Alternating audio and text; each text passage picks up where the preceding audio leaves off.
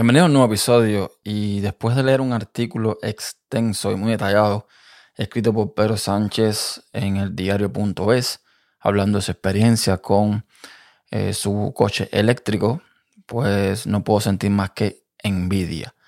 Porque literalmente yo he conducido coches eléctricos, yo sé la sensación, el placer que se siente, además de todo lo que conlleva conducir un coche eléctrico. Y sinceramente es algo que me gustaría tener ahora mismo. ¿Qué pasa? Que cuando yo renueve mi coche, mi coche actual, que es un coche pequeño, un Nissan Versa de cinco puertas, tengo que ir por algo mucho más grande. O sea, eh, las condiciones en las que vivo, el país donde vivo, el lugar donde vivo y bueno, otras experiencias que he tenido en estos años me han demostrado que necesito tener en casa por lo menos una camioneta. Entiéndase una troca, entiéndase una pickup, que es como se le conoce normalmente. Y el panorama de pickups eléctricas no está muy, muy que digamos, debido a que tengo algunos problemitas. Vamos a repasar rápidamente qué es lo que hay ahora mismo disponible y qué es lo que podría yo de alguna forma valorar tener eh, y los pros y los contras.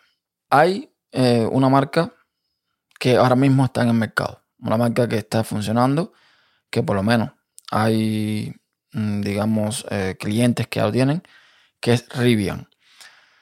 Rivian, mm, bueno, básicamente tiene un rango de unas 400 millas en dependencia de la versión que, que escojas y unas 217 pulgadas de largo aproximadamente.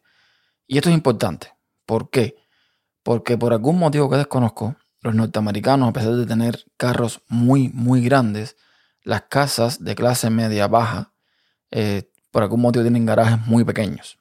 Entonces, eh, un coche de más de 220 pulgadas mm, casi que no cabe dentro del garaje y menos si tienes más cosas dentro del garaje. Entonces, esto es un factor fundamental porque a diferencia de los norteamericanos, que les encanta dejar los coches afuera del garaje, en el driveway, o sea, en la entrada del garaje, a mí no, a mí me gusta tenerlos dentro del garaje, por muchos motivos. Entonces, esta Rivian es de todas las que voy a mencionar, la que, digamos, es más pequeña, la que cabría dentro del garaje, pero el precio de entrada son 68.575 dólares, que eso es un dinero que yo no voy a pagar por un coche eléctrico y mucho menos por una pickup. ¿Ok? Luego tenemos Chevy, Chevrolet Silverado EV, que va a estar disponible en 2024. O sea, todavía faltan dos años para que salga. 400 millas estimadas de distancia que puede recorrer, pero 230 pulgadas de largo. O sea, esta es mucho más grande que la Rivian, por lo tanto, descartadísima, aunque el precio empieza en los 41.595 dólares. Hermana de la Chevy, la GMC, también tiene una opción eléctrica que va a llegar, supongo también más o menos en 2024, con las mismas prestaciones mm, en cuanto a las millas que puede recorrer, pero con un precio de entrada de 55 mil dólares. Ya sube un poquito más, con lo cual descartada. Ford Lightning, la Ford F-150, 320 millas estimadas. Es de todas las que menos eh, alcance o rango tiene.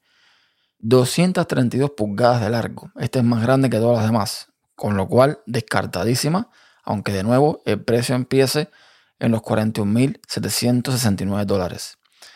Homer también lanzó un, una especie de pickup eh, eléctrico, descartadísimo. Es decir, estamos hablando de que el precio de entrada son 110 mil dólares, más o menos, con lo cual ni pensarlo.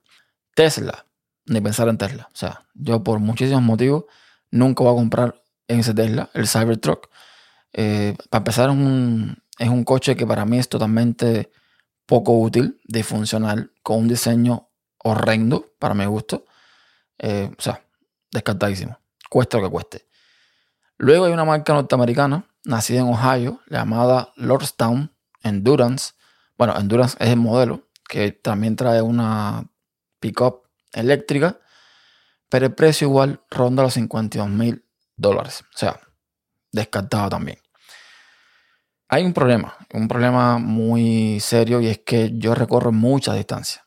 Eh, vivimos en un país, o sea, vivo en un país extenso, un país donde se caminan muchas, muchas millas, donde no en todas partes hay cargadores eléctricos, aunque sí, hay una red bastante amplia, no solamente de, de los cargadores de Tesla, sino de cargadores convencionales, sí los hay.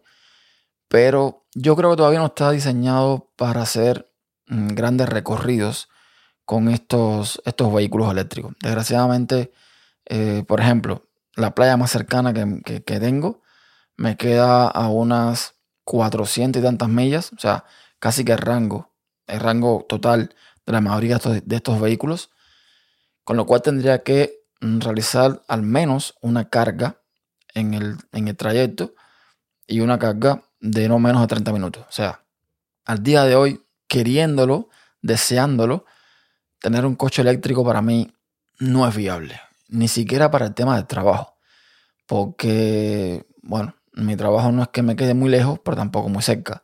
Entonces, en el ir y venir, ir y venir, claro, podría cargar el, el coche en las noches y todo lo demás, pero si tengo que ir un poquito más allá, ahí empieza a complicarse la historia. Entonces, mm, no, no, no es una opción para mí de momento, por más que quiera. Y tiene que ser un coche bastante grande, de nuevo, porque la familia crece, porque a veces hace falta, mm, no sé, compras un mueble, compras algo que te hace falta llevarlo sin tener que pagar por delivery o alquilar un camión.